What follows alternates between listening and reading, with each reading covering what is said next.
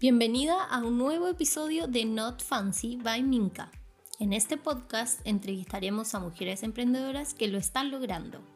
Queremos conocer cómo empezaron, qué retos han enfrentado y cómo han salido adelante. Yo soy Ignacia Núñez, directora de diseño e innovación de Minka. En el capítulo de hoy hablaremos con Romina Rigoni, fundadora y CEO de AdShop. Ella es emprendedora desde los 19 años, es súper creativa y hoy es CEO de una aplicación incubada por 500 startups con una experiencia espectacular en Ciudad de México. Romina es ingeniera comercial de la Universidad Católica de Chile. Su primer emprendimiento fue la Expo Feria Diseño Independiente a los 19 años y luego una empresa de productos promocionales llamada Aspic. Vivió en Londres y en Barcelona y estudió cine y fotografía. Y ahora es CEO de AdShop, un social marketplace, una mezcla entre Instagram y Corner Shop, donde todos podemos ser influencers y comprar productos que llegarán en 90 minutos a nuestras casas. Cuéntanos tú entonces cómo ha sido este camino de emprendimiento. Para mí el emprender fue algo bien eh, natural. Y la verdad que yo como que no tengo el tema del riesgo, fue, esa parte es como lo que me, de alguna manera me salió fácil, nunca pensé que iba a trabajar para, como para una empresa, siempre como que pensé en armar mis propias cosas. Y se me fue dando y partir la universidad con la Expo Feria de Diseño Independiente. Se me ocurre como un poco esta idea, en ese minuto no habían ferias, no había nada, eh, y había muchos diseñadores independientes que vendían, bueno, no había ni Instagram, o sea, vendían, era como por Facebook, recién estaba partiendo. ¿Y en qué año fue eso? Porque tenía 19 años, o sea, primeros años de universidad. Como a los segundos años de universidad. Y se me ocurre la idea y voy a contarle a, pero muy como ya voy a hacer esto, así. Uno cuando es chica, mamá, no hay el riesgo menos que ahora y también todo es como fácil, simple, no hay ninguna dificultad en nada.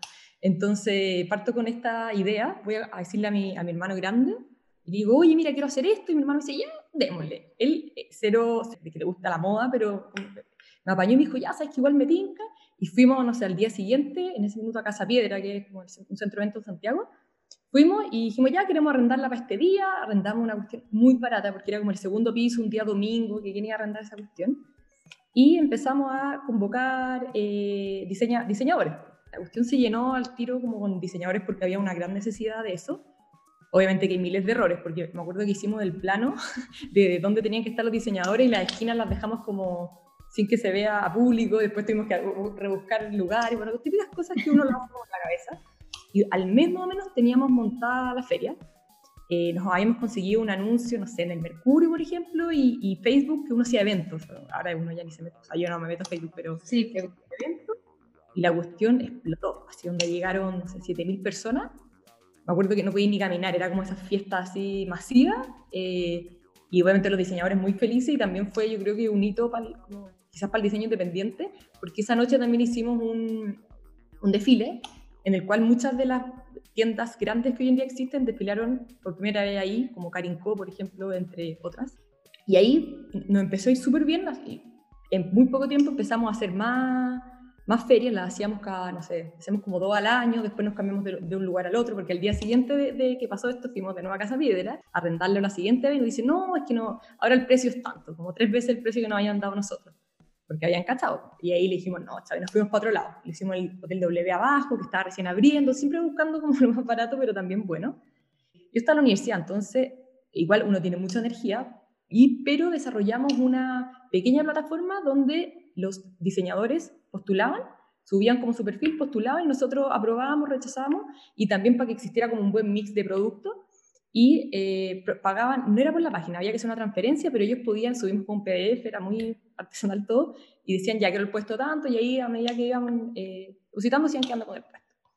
Y nada, eh, así fue como la primera incursión, fue súper rápido desde que lo pensamos hasta que lo hicimos con mi hermano super partner, después mi hermano entró a trabajar, entonces entró una tercera persona, que Cristian Vial, que también fuimos socios los tres, y ahí entre los tres hacíamos todo, todo, cuando digo todo, bueno, todo en el emprendimiento. Sí, eso es lo, lo, que queremos también explorar acá, que al final como emprendedores siempre estamos de verdad en todas. Eso es como lo más divertido al final, que uno espera de repente tú como hoy día CEO de AppTop y la gente se imagina quizá, pucha, como una galla ultra ejecutiva que, que va solo a reuniones de negocio y de repente no es tan así.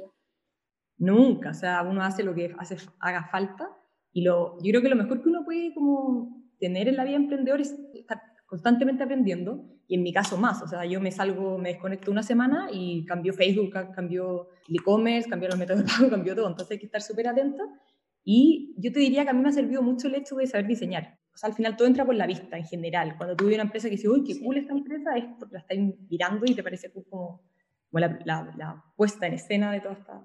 Bueno, en eso AppShop tiene como, es súper cool. Eh, me encanta como la gráfica y todo. Cuéntanos, explícanos porfa qué es el CEO y también cuál es tu rol hoy día en AppShop. O sea, es distinto ser CEO de eh, una empresa tecnológica que de un emprendimiento, en el sentido que tenéis que ver muchas más cosas. Por ejemplo, en, lo que yo hacía antes era mucho más organizativo, entonces era más liderar eh, el proceso, como hacer que todo fluyera cambio, en, tecnología, todo tiene que ir al mismo tiempo, con un eh, mismo timing, con todo un equipo. E, es, al, menos a mí se me ha hecho más difícil, pero también mucho más desafiante. Yo hace poco estuve preguntando, o sea, no hace poco, pero hace un tiempo dije, ¿ya qué es ser CEO en una empresa tecnológica? Y eh, hice como un post incluso con eso. Y hay, hay, hecho un libro bien famoso que le preguntan a todos, a muchos CEOs de empresas, ¿qué es ser CEO? A ver qué, qué opinaba cada uno.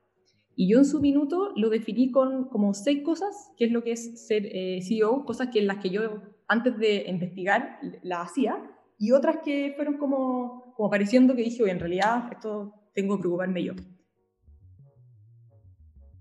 La primera sí o sí es que tú haces la estructura de la empresa, o sea, cómo va a funcionar, cuáles son los procesos, las metodologías, cuando haces tecnología o en el caso de e-commerce, tú tenés miles de plataformas anidadas a tu, a tu plataforma, no sé, la de mail marketing, tenés la plataforma de servicio al cliente, la plataforma de, no sé, de los ads, tenés que mezclar muchas cosas y esa estructura la hace uno. También cómo se hacen las reuniones, eh, qué, qué, hace una reunión que no hace. Existen hartas cosas o metodologías creadas que uno va siguiendo, pero uno tiene que elegirlas y guiarlas.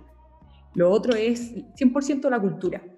Dicen que un CEO nunca deja de buscar plata, tampoco nunca, o sea, nunca deja de buscar gente. Y en ese sentido es súper, súper importante la cultura. Dice que cuando uno ya lleva más 15 personas o más, la cultura es, irreversible. O sea, si tu cultura no era bacán, cagaste básicamente. Entonces es súper importante cuidarla. Y, eso yo creo que es súper difícil porque en, la, las otras cosas uno va dominando como ciencia. Entonces uno dice, ¿sabes qué? Eh, ya, tengo que aprender a hacer esto, uno lo aprende, lo aprende. Pero persona uno nunca termina de conocerla, imagínate, son la mente humana, muchas mentes humanas, entonces el tema cultural es algo que yo le meto harta energía y creo que es súper importante. El tercer tema es que nunca falte plata. Todos tienen que estar trabajando tranquilos y tú te llevas el peso completo de que al final de mes todos tienen su sueldo, no le va a faltar plata a la empresa, eso es 100% responsabilidad de uno, más allá de que uno tenga un equipo de finanzas, pero al final es uno la persona que tiene que estar ahí como proveyendo esa parte. El cuarto punto es la estrategia.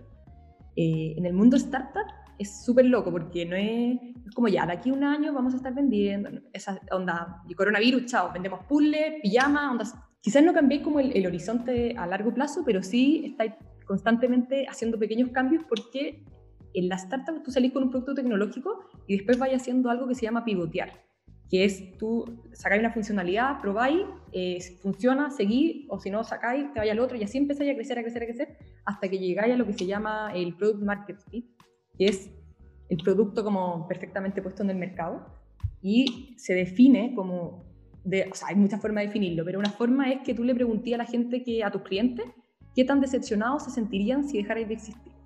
Si el 40% te dice que muy, quiere decir que ya lo hiciste como no sé, el corner shop, por ejemplo. Si yo les digo a ustedes, ya, corner shop se acabó. Onda que y creo que la mayoría se muere, ya, entonces, bien, onda. Me muero. El quinto, bueno, que tiene que ver con el tema de la cultura, es crear equipo, estar todo el tiempo buscando gente. Tú y yo también siempre, siempre estoy buscando gente. De hecho, tengo un, como un lugar donde escribo, donde conozco a alguien casi que en una fiesta, digo, me guardo como el dato. Y eso en el mundo startup es súper importante porque no es como en las empresas grandes, si uno no hace tan bien la pega, se nota menos, pero acá uno hace mal la pega y es, se notó mucho. era lo que me decías tú de la marca, es tú eres la persona que defiende la marca pero a morir. En mi caso yo hice como el branding, pero más allá de eso es estar siempre, la marca nunca se salga como de, de lo que realmente es. No sé, en el caso nuestro siempre defendemos la diversidad, siempre estamos a favor de, como del respeto, de que cada uno es como es, entonces todas esas cosas siempre las estamos defendiendo en, en, en, lo que es la marca y los valores que tenemos como empresa y eso es como parte de la función. Y, y el último es cliente, cliente, cliente, onda. Porque es muy fácil, y a mí me ha pasado, que a veces estáis preocupados de qué hueá, y la parte importante la, la perdí. Y, y, eso no se te puede ir nunca, o sea, quién es tu cliente y darle el, el mejor servicio, eh, que la gente esté feliz, o sea, que en el fondo esté solucionando algo eh, y realmente di un muy, buen, un muy buen servicio, incluso más de lo que la gente espera. Y a mí eso me, me, me trastorna. O sea, a mí me encanta. Yo cuando hablo del servicio al cliente, yo me meto hartas veces y, o sea, para mí que un cliente que es feliz ya es como, no sé, así, podría estar todo el día hablando por el chat de, con los con clientes. Me, me gusta mucho y creo que es bien importante o lo más importante. Nos contaste cómo fue tu experiencia cuando emprendiste súper joven con esta feria de diseño. ¿Qué crees que te motivó en ese momento y después ahora cuando creaste AdShop? ¿Qué es eso que te motivó a elegir este camino como de emprendimiento o de independiente? Es muy natural para mí ser emprendedora. Nunca pensé, o sea, nunca hice un currículum, nunca he hecho un currículum eh, como para pedir pegas, pero es por, un, por como soy yo nomás parte de emprender es porque eh, como un tema de seguridad también tiene que ver. Todas las personas que han hecho cosas eh, es porque se han creído el cuento, si no, no, no lo voy a hacer nunca. Eh, yo creo que esa es como la, la, la clave y en mi caso me, yo lo tengo bien innato porque tengo una mamá que está todo el tiempo diciéndome cosas así como ultra segura. Yo lo he hablado con gente, no siempre es así, pero en mi caso el tema del cual estás emprendiendo te tiene que gustar. Hay gente que más le interesa como el, el, negocio, o sea, como, no sé, que el negocio le vaya bien, pero a mí me tiene que gustar el tema en que, en que estoy metida. Hay gente que no, pero yo creo que es algo importante a cuestionarse, porque cuando estás en la universidad, uno puede, no sé, todos como por semestre o, tri o trimestre, entonces te vas motivando con cosas, pero esto es de largo aliento, o sea, nos acabó al, al, al, no te va a funcionar la semana, tenéis que meterle, meterle, meterle, van a haber minutos difíciles, tenéis que darles como resiliencia ante, ante todo tienes que estar dispuesta a estar ahí mucho tiempo, entonces te tiene que gustar el tema. A mí fue algo que yo lo pensé antes de meterme en esto. ¿En qué crees que influyó tu familia como en esta beta emprendedora? Porque sí, ya por un lado tu mamá que es, confía full en ti y es como tu máxima full confianza, pero ¿en qué más? ¿Ellos son emprendedores o han tenido negocios antes? Sí, mi, mi papá tiene empresa familiar, a las 6 de la mañana está trabajando, no, no para, está o sea, hasta tarde, y, y te das cuenta cómo, porque no es que siempre a uno le vaya bien, entonces veis que le da y le da y le da y le da, y al final el que, o sea, la constancia, yo creo que es así un valor pero fundamental en el emprendimiento, pero fundamental. De hecho, puede haber gente muy inteligente, pero si no eres constante y no eres como, no le pones garra, no importa nada la inteligencia que podáis tener. Esto va a pasar mil veces de que cosas no van a funcionar, gente te va a decir que no, que no podía, o que siempre va a haber gente que, que pero no, no, no de mala intención a veces, es porque hay gente que eh, tiene pensamientos más negativos en general y te dicen cosas. De hecho, un, un muy amigo mío, cuando ya lleva como seis meses en acto, me dice como, como oye Romy, ¿qué pasa si no funciona? Y yo, ¿no funciona? No sé, o sea, nunca lo había pensado, ¿no? Si tiene que funcionar, pues ¿cómo no va a funcionar? Y ahí como que no, porque al final como uno pivotea, al final puedes terminar en una cosa muy distinta, pero como yo nunca me pregunté si me iba a funcionar, al final si uno empieza a pensar en que no va a funcionar, es medio frito. La otra cosa que yo creo que es bien importante entender es de que la plata está en el aire, hay que salir a pescarla. ¿En qué sentido lo digo? En que así como uno busca, no sé, cuando uno, yo al principio cuando buscaba inversión, era como, bueno, casi que por favor invierte. Y ahora es como, no, él quiere el inversionista está buscando un buen negocio para invertir y yo estoy dando un buen negocio. Entonces, eh, tenéis que pararte así frente a la vida y al final hay miles de negocios y el tuyo va a funcionar. Quizás si no es tan buena idea, puede ir como cambiándolo, pero el, el entender de que la plata está afuera como para poder hacer el negocio que uno quiere. Y no solamente por eso, yo creo que, o sea, para mí el emprendimiento no tiene mucho que ver con, como, con plata, en cuanto a que nunca me ha importado la plata, pero sí, para mí es como un, una forma de medir como el trabajo bien hecho. y eso me, me, gusta mucho. Me encanta cuando sé que la gente que trabaja conmigo esté feliz, eh, poder dar como ver servicio, como lo que uno entrega. Y al final es una forma de, de, de, de irte dando cuenta si lo está diciendo bien o no. Tú estudiaste ingeniería comercial, ¿como esa decisión tuvo que ver también por este interés de hacer negocios o fue como más, no sé, como de qué, por qué decidiste? Porque igual estudiaste, después hiciste esta, esta feria, como que igual había un interés como súper temprano con respecto a hacer negocios. Sí, sí, de hecho yo eh, invertí por primera vez en bolsa cuando era bien chica, no sé, haber tenido, no sé, preadolescente, y de hecho tuve que ir con mi papá a la notaría, siempre tuve como interés en estas cosas. No, sí, fue, fue muy ridículo, pero estudié comercial porque siempre quise estudiar cine, pero eh, siempre he sentido que el cine, al ser una expresión como artística, la, le, yo soy bien volada a mis cosas. Entonces, a mí me gusta una cosa bien volada en cuanto al cine. Y cuando uno estudia cosas artísticas, como que al final te moldean como la creatividad.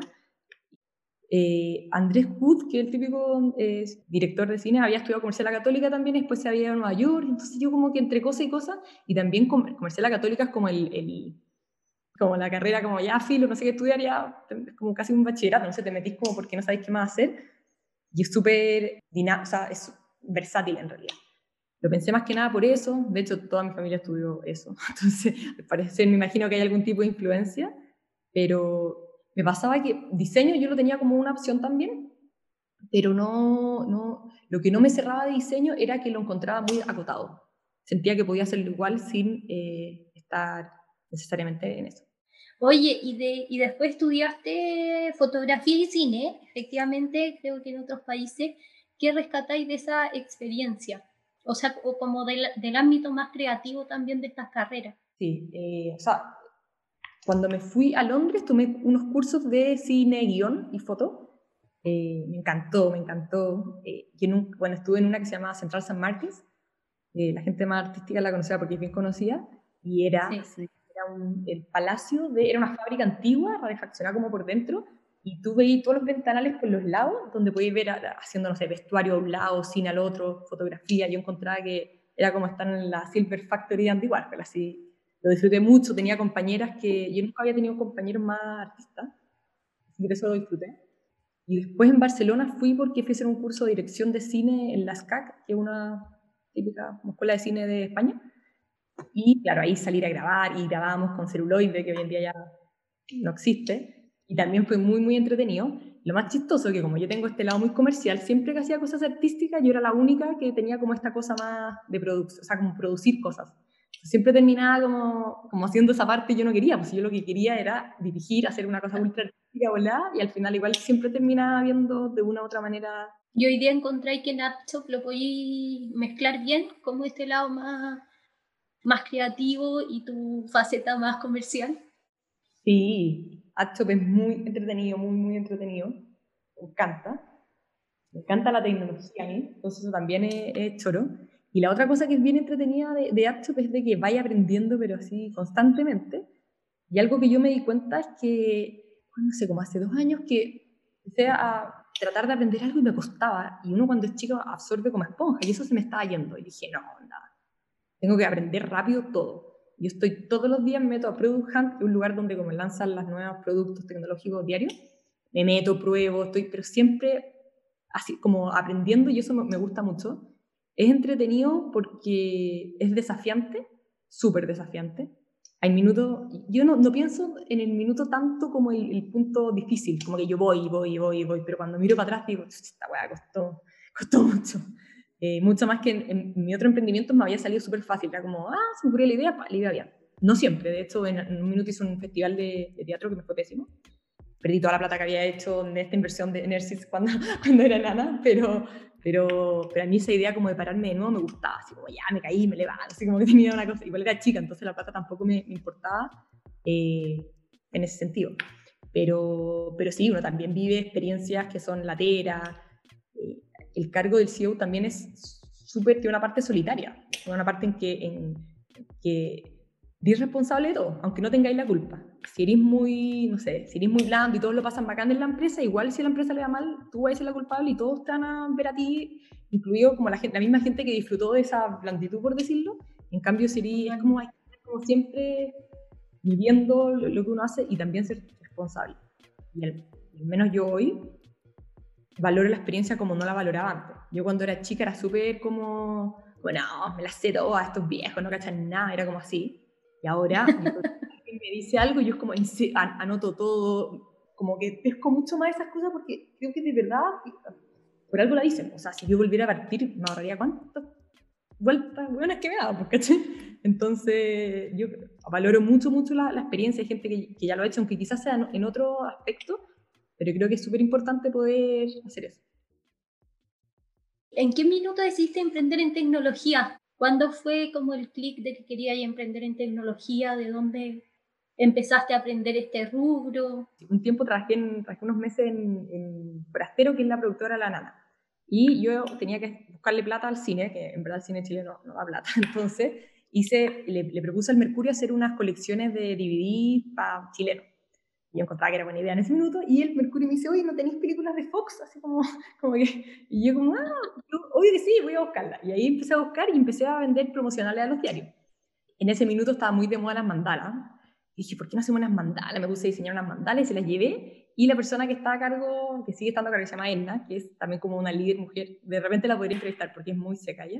Ahí nos dice, ¿sabéis qué? Ya, me gustó lo que hicieron, onda, démosle. Y nos mandamos a hacer cero pesos.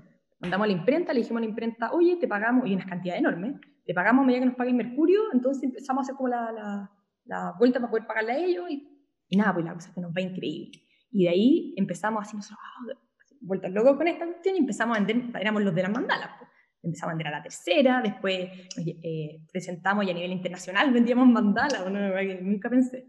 Y después, harto tiempo en, en, este, en este negocio que era bien entretenido, y dije, ¿cómo no hago algo que sea como que pueda difundirlo, así un estilo, no sé, de impuesto, por decirlo, pero que genere un beneficio real?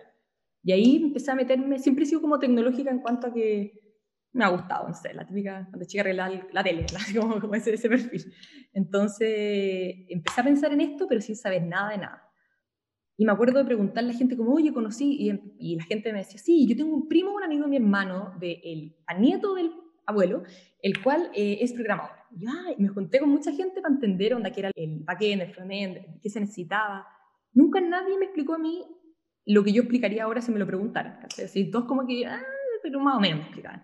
Pero entre cosas y cosas uno se termina haciendo un molde y yo sin, sin saber nada empecé a hacer como un Excel de cómo yo creía que uno le explicaba o explicaba cómo quería algo y empecé al tiro a hacer el prototipo gráfico. Entonces ya, este botón uno lo aprieta y se debería ir a este botón y hacia la otra pantallita, la otra pantallita. Y eso quedó muy cool al principio, entonces la gente que veía eso era como, wow, onda, porque si tú le mostras algo muy armado, van a ver cómo funciona. Yo sin saber nada de tecnología, pero siempre muy eh, atenta a querer aprender lo que implicó que no, me mandara miles de, cagazos tecnológicos, porque eh, como yo no programaba, es muy difícil cuando uno no sabe hacer una cosa y le pide a otra que la haga, es súper difícil. O sea, no era el resultado al final. Sí, te puede decir que está haciendo algo perfecto, después te metía el código y está la cagada, y eso me pasó. Eh, no, que está la mejor tecnología, y, y, yo siempre me averiguo, igual hay foro, y siempre estoy como atenta, y a la fecha yo te diría que, que eh, bueno, ahora yo, la parte tecnológica está, funciona súper bien, pero sí fue un camino mucho más largo que si hubiera sabido programar. De hecho, ahora en, los colegios están enseñando de chico porque dicen que el, que no sabe programar va a ser como el analfabeto del futuro, y yo creo que es muy cierto. O sea, si yo hubiera sabido programar, por una parte tiene algo bueno, de que yo soy buena para, si algo no funciona, lo hago yo. Y el no saber programar tiene una parte muy mala, pero también tiene una parte buena de eh, poder o sea, como que tenéis que tener equipo, ¿cachai? Para poder hacer las cosas. A, la fecha igual hay otras cosas que yo ya sé hacer, programarlas. Y, y, muchas veces, o sea, cuando ya tomo una decisión le doy, pero también hay veces que si algo no está funcionando bien es volver para atrás, revisar, quizás te equivocaste. Y a veces pasa eso, de que en tecnología tomaste, o sea, nos pasó con un buscador que no encontraba nada, pero nada. Y ahí, claro, tuvimos que volver para atrás y nos cuenta que hemos tomado una mala decisión respecto a, a como esta tecnología que habíamos decidido y cambiarla. Y eso, o sea, a mí siempre me gustó la tecnología, pero yo creo que también es súper difícil. De hecho, hay muchas empresas, eh, o sea, fondos grandes de afuera, que te dicen que tiene que haber al menos un socio que sea tecnológico, porque si no, no te invierten por la importancia que tiene eso. Oye, ya, y nos contaste un poquito sobre esta aceleradora, que es una aceleradora topísima a nivel global. Cuéntanos más de esa experiencia, cómo fue, porque según lo que entiendo, se tuvieron que ir un tiempo a, Ciudad de México. ¿Cómo fue también estar en Ciudad de México, que es una ciudad increíble, pero también una cultura súper especial? ¿Cómo fue adaptarse a eso? Y... Tuvimos harto tiempo allá, yo estuve como en total unos nueve meses, diez meses, algo así. Entre... Ah. Harto, sí. Es un fondo que es existen dos fondos en, el mundo tecnológico que son Power Power. Uno es Y Combinator, el otro es 500 Stack. Y entre ellos dos tienen como todas las aplicaciones del teléfono, son los inversionistas detrás de toda la aplicación. Y sacaron un, tienen una sede en México a la cual tú puedes postular. Nosotros postulamos, onda, cuando no teníamos nada. Y fue un proceso de postulación muy chistoso, lo pasamos muy bien, fue muy exhaustivo también, onda. Pero ahí, para les dejo el blog si lo quieren leer, porque es una historia larga. Y la cosa es que cuando quedamos nos dicen, ya, onda, en dos semanas partimos. Nosotros en dos semanas, onda, devolviendo oficina, yo devolví mi apartamento, había que buscar un country manager, que era como, que es como el, el, no sé, en general, por decirlo, que se queda en Chile en dos semanas. Eh, había que, bueno, típico maleta, las despedidas, pero ya así, o perro despidiéndote de todo el mundo, y, y, partimos nomás. Eh, y bueno, y en el fondo yo era la única, la única mujer. Entonces, que bueno. ¿Eras la única mujer de todas las empresas que aceleraban? Sí, había, no, habían, había otra mujer, pero, eh, pero no había una que fuera CEO y, no, verdad, eran casi, no, casi ni una mujer. El fondo sí tenía mujeres, tenía tres mujeres. Y eh, bueno, llegamos para allá. México es, es grande, pero cuando lo conocí, se te, se te, hace, no es que se te haga chico, pero es como que es cuando uno tiene un entendimiento más del lugar. Eh, lo mismo que en Chile, si yo les dijera, oye, hay que lanzar esto, uno cacharía el tiro ya, qué comunas podría funcionar esto, como ese entendimiento yo me preocupé de, adquirirlo allá. Nosotros siempre vemos a México como parte de Latinoamérica, pero en verdad eh, los mexicanos nos ven a nosotros como el cono sur, es como fuera de, su rango, no cachan nada de más que como, ah, los chinos son ordenados, como estamos bien catalogados, sobre todo que Corner Shop era, eh, o sea, chileno, pero ellos siempre pensaron que era mexicano, entonces como que muchas veces en, este, en esta petulancia mexicana me decían como cosas, o sea, ¿qué empresa hay en Chile? Y decía Corner Shop no, es mexicana, yo, no, es chilena, casi que pelea por la, por yo al final casi que ni era fundada esa cuestión, pero, pero es. Súper distinto porque esto es menos tecnológico, en el caso nuestro nosotros, eh, obviamente todo lo, la parte de contienda se, se parte haciendo, y nada, era todo así un trámite, pero larguísimo, mucho, acá igual es más tecnológico, la gente es como más así como, no sé si más rápido en todo, pero sí hay como una velocidad distinta, porque somos menos. Entonces en Chile destacar y que te vaya bien es más difícil que en México, por decirlo. Y también México es mucho más machista, mucho más. Una, mujer, la mujer como que se casó y fin, fin comunicado, no, no pasa nada con, las mujeres. hay, hay gallas bien power, pero la mayoría está muy ligada a Silicon Valley, las que están metidas en el mundo startup, que yo conocí.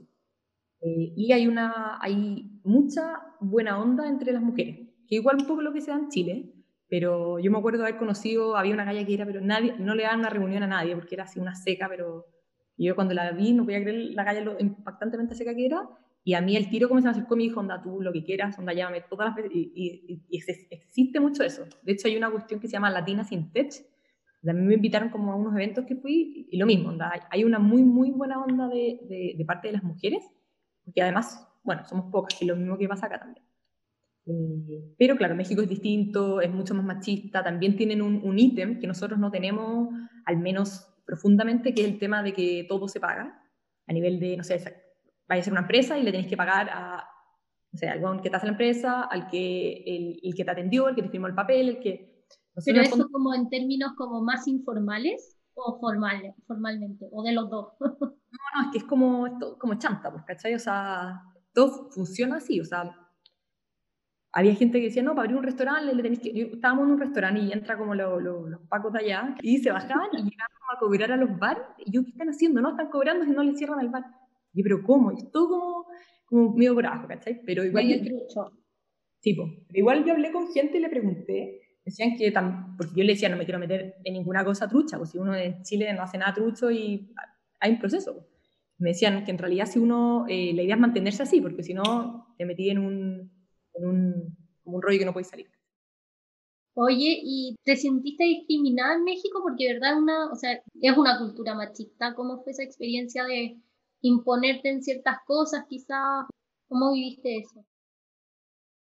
Lo que pasa es que yo estaba como en una burbuja dentro de México en donde era súper startup, entonces o sea, no había ningún problema con nada, de hecho pasa mucho que el mexicano igual es más homofóbico, por ejemplo, nosotros el fondo queda en la zona rosa, que es como la zona gay, eh, y no hay, como que nunca hay rollo con nada de eso, pero si salía ahí un poco había. Me pasó más, a nivel laboral no me pasó, sí me pasó en, una, en fiestas que tú llegabas y, y ahí hay un tema con la plata de que andan con guardaespaldas, y me acuerdo como un gallo así como que me pescaba como, baila conmigo, si yo tengo como plata, y yo como, ¿qué me importa? Como que existe esa, esa, cosa que en Chile ya ha parado, o sea, ya no existe, no sé, o existe menos. Lamentablemente sigue existiendo, pero allá es muy, muy impactante. Pero nunca me he tenido que, nunca me he sentido menos por ser mujer. Eh, sí me preguntan harto lo que me estáis preguntando tú, pero a mí eh, no me ha pasado ni me he tenido que, que, que imponer.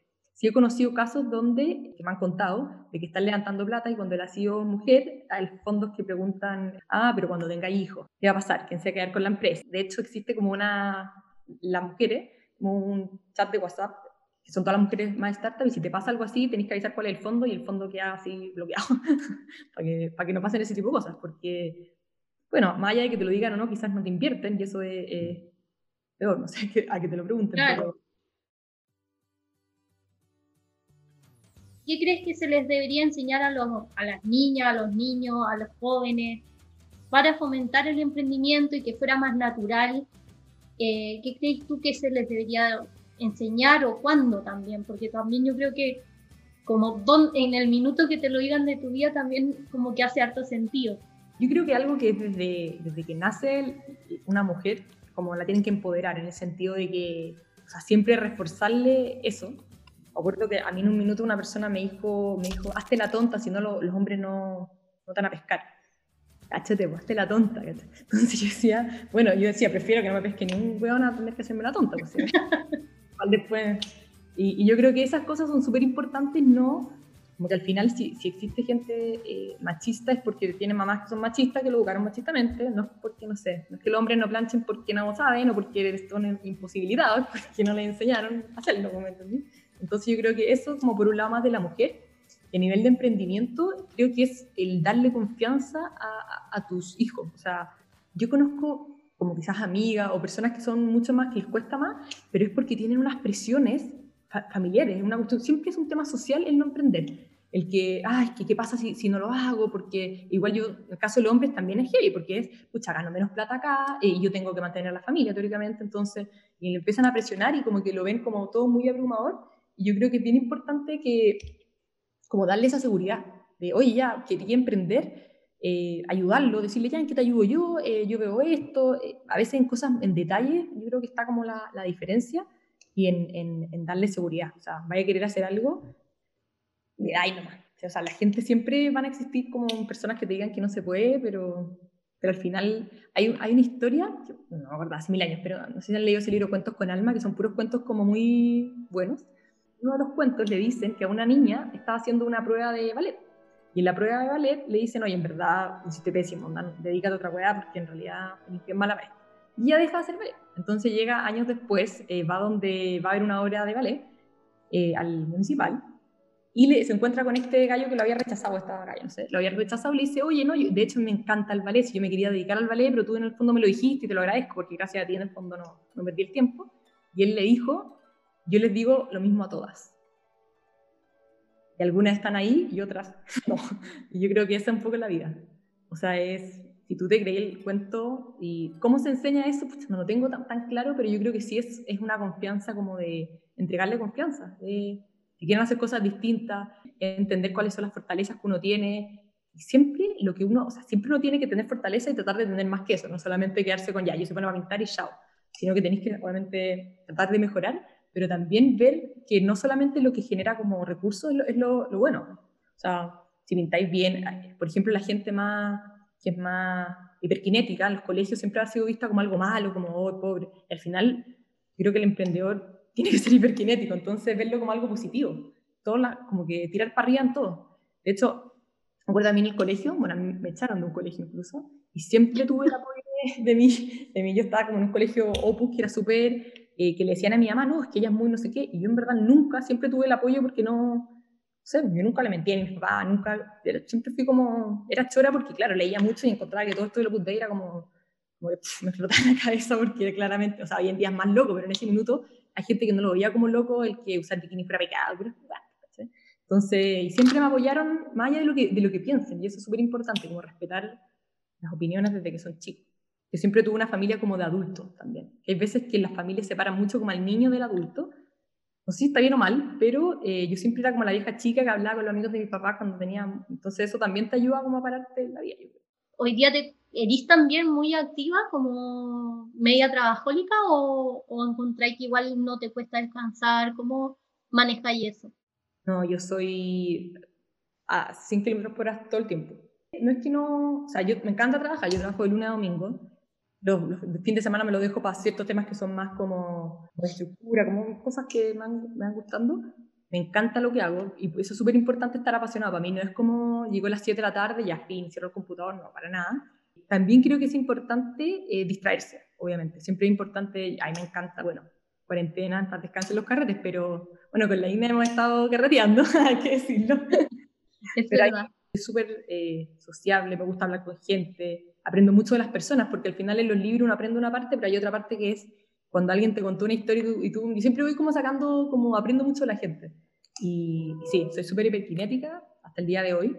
También hay veces de que, igual es importante, yo lo aprendí, yo hace un tiempo atrás no hacía deporte y ahora hago mucho deporte, troto, y algo que aprendí trotando es que yo todos los días hacía menos tiempo, ¿no es cierto? Y un día hice más.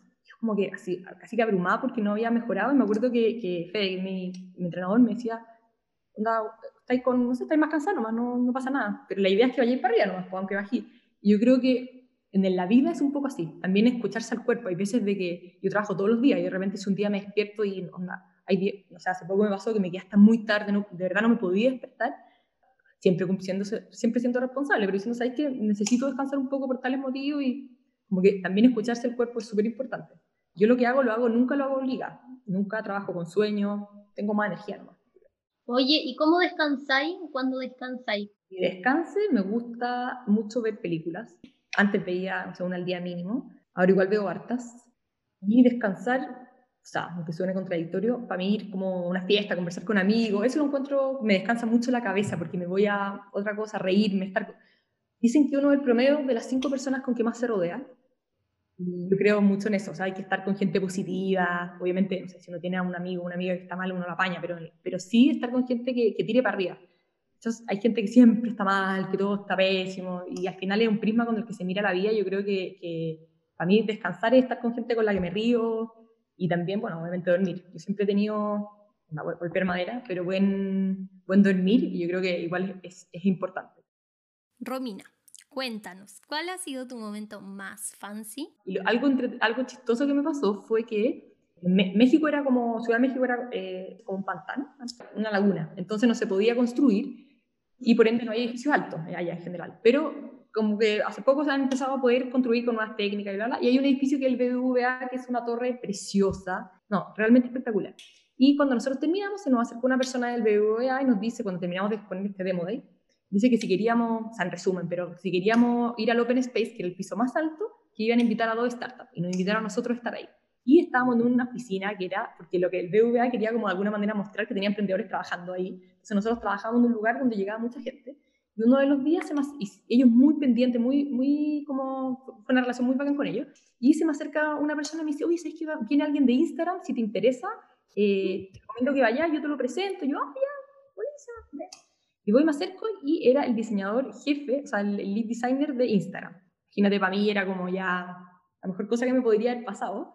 Y me acerco a él y empezamos a hablar harto rato, le empezamos a mostrar la aplicación, me dice que le encantó, que no sé qué. Y dije, sí, lo que pasa es que primero vamos a lanzar en Chile. Y me dice, ah, pero yo soy chileno.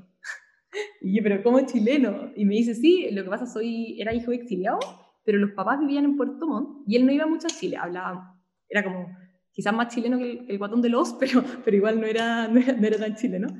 Y fue como muy interesante y ahí nos quedamos con el contacto y, le he hablado y eso fue como muy fancy en el sentido que estuve con alguien que, creo que, es seco, que te explicaba su proceso de diseño de una aplicación y tú decías, claro, por eso son lo que son también. ¿Y el menos fancy? A mí como lo, más frustrante para mí ha sido el, como en algún minuto la tecnología como que no nos acompañaba a nosotros y nosotros íbamos mucho más rápido que el, el equipo comercial iba más rápido que el equipo tecnológico y por otro lado no tenía herramientas para hacer que como, era como en, no entender qué pasaba y tenía como algo bacán, eh, vendíamos, pero al final lo, lo técnico cagaba. Y eso es súper frustrante porque este es un trabajo en equipo, tienes que tener un equipo bueno. Así yo creo que el minuto más, lo más complicado porque fue más largo. Yo en el minuto no lo vi tanto porque como te decía voy como para adelante nomás, pero, pero sí es algo que, eh, fue como oh, que, agote, hasta que finalmente se terminó resolviendo y fue como, yo creo que el mayor alivio que sentido fue como cuando todo funcionó tecnológicamente. Romy, ya estamos terminando. Para cerrar, por favor déjanos un mensaje final para las personas que están a punto o tienen una idea pero no se animan a lanzarse. ¿Qué les dirías y cómo las invitarías a emprender? Yo le diría que le den nomás eh, que lo vean en lo básico, así, no vean como qué necesitan, porque si uno se pone a ver el problema en, lo grande, que pasa mucho, es como ya, entonces necesito casi a un gerente de no sé qué, no, veanlo en lo básico, así, ya, ¿qué necesito? Ya, hago un Instagram, me pongo a vender esta cuestión, eh, hago una publicación, se lo mando a mi amigo y me puse a vender. Yo creo que ese sería como, como no enredar tanto, es así una de mis mayores aprendizajes, en no enredar tanto el asunto, o sea, andate a lo básico, ponte a vender de una, y también no, no tengan miedo a que si no les funciona, o sea, no piensen en que no les va a funcionar, pero en el fondo no piensen en el tema social, que al final da lo mismo, si te va a ir bien o no, eh, ¿qué importa? De hecho, la mayoría de la gente que le va bien fracasó antes, entonces por último partan al tiro fracasando para llegar al tiro a, la parte buena. Y creo que como el mensaje sería que, que se atrevan. Gracias Romina por esta entrevista, estuvo muy buena. Quiero destacar la lista de las seis cosas que tiene que hacer una CEO en tecnología que nos dio Romina. Lo primero es que una CEO se encarga de armar la estructura de la empresa. Además, es la principal responsable de crear una buena cultura. Es la encargada de que nunca falte plata. Se encarga también de la estrategia, estar lista para pivotear y encontrar ese tan deseado product market fit. Crea el equipo. Nunca debe dejar de buscar personas ideales para integrarse al equipo. Y por último, en la mente de una CEO siempre tiene que estar el cliente. Cliente, cliente, cliente. Romina también nos dio unas claves para empezar a emprender. Constancia, tener seguridad en ti misma y atreverte. Gracias por acompañarnos en este episodio de Not Fancy by Minka. Nos puedes seguir en nuestra cuenta de Instagram arroba notfancy.podcast para encontrar muchas más novedades de esta comunidad. Nos volveremos a encontrar la semana que viene junto a Maribel Vidal, VP de Estrategia de Macan Chile. No te la pierdas. Este podcast fue editado por Mara Media.